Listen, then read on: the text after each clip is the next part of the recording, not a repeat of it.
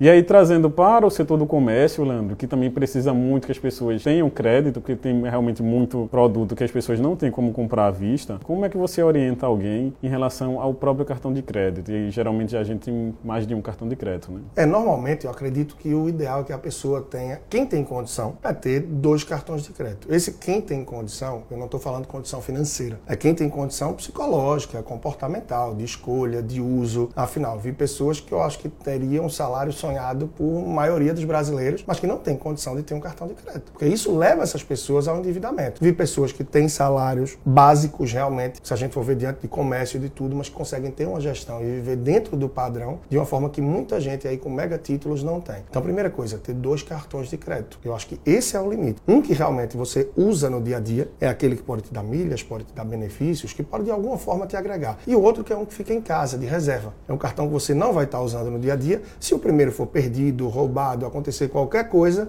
você não fica na mão e fica com acesso ao crédito. E é ter a percepção disso, de que o cartão de crédito ele é uma ferramenta para dar acesso ao crédito.